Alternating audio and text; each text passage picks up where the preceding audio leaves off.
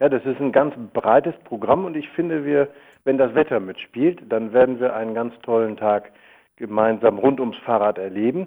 Denn es ist tatsächlich von Beratung bis BMX Stuntshow alles dabei, was man sich so vorstellen kann. Wir haben Unterstützung von den Vereinen, zum Beispiel vom ADFC und den Fahrradhändlern hier aus Jever und der Region.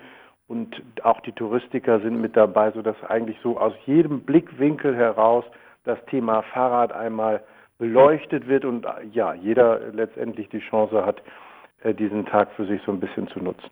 Was war der Antrieb dazu, diesen Tag zu veranstalten?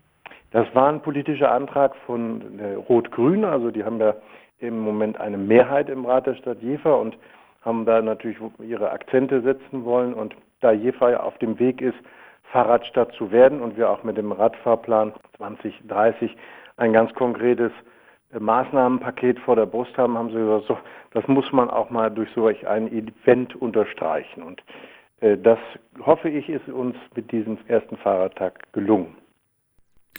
Ja, Jever möchte Fahrradstadt werden, haben Sie gerade gesagt. Wenn wir jetzt schauen auf den Fahrradverkehr in der Stadt Jever, wie ist es denn um den Fahrradverkehr bis jetzt so bestellt? Ja, also man kann, weil Jever sehr kompakt ist ähm, und der Autoverkehr ja nicht so äh, riesig ist, eigentlich überall gut langfahren. Wir haben verschiedene Stellen auch im Radfahrplan ausgemacht, wo man Verbesserungen äh, vornehmen kann, aber auch der Fahrradbeauftragte der Stadt sagt immer, es geht im Wesentlichen darum, den Komfort zu verbessern, den Fahrkomfort zu verbessern, äh, weniger das Thema Sicherheit. Da sind wir Gott sei Dank insgesamt im Verkehrsbereich in Jefach wirklich gut aufgestellt.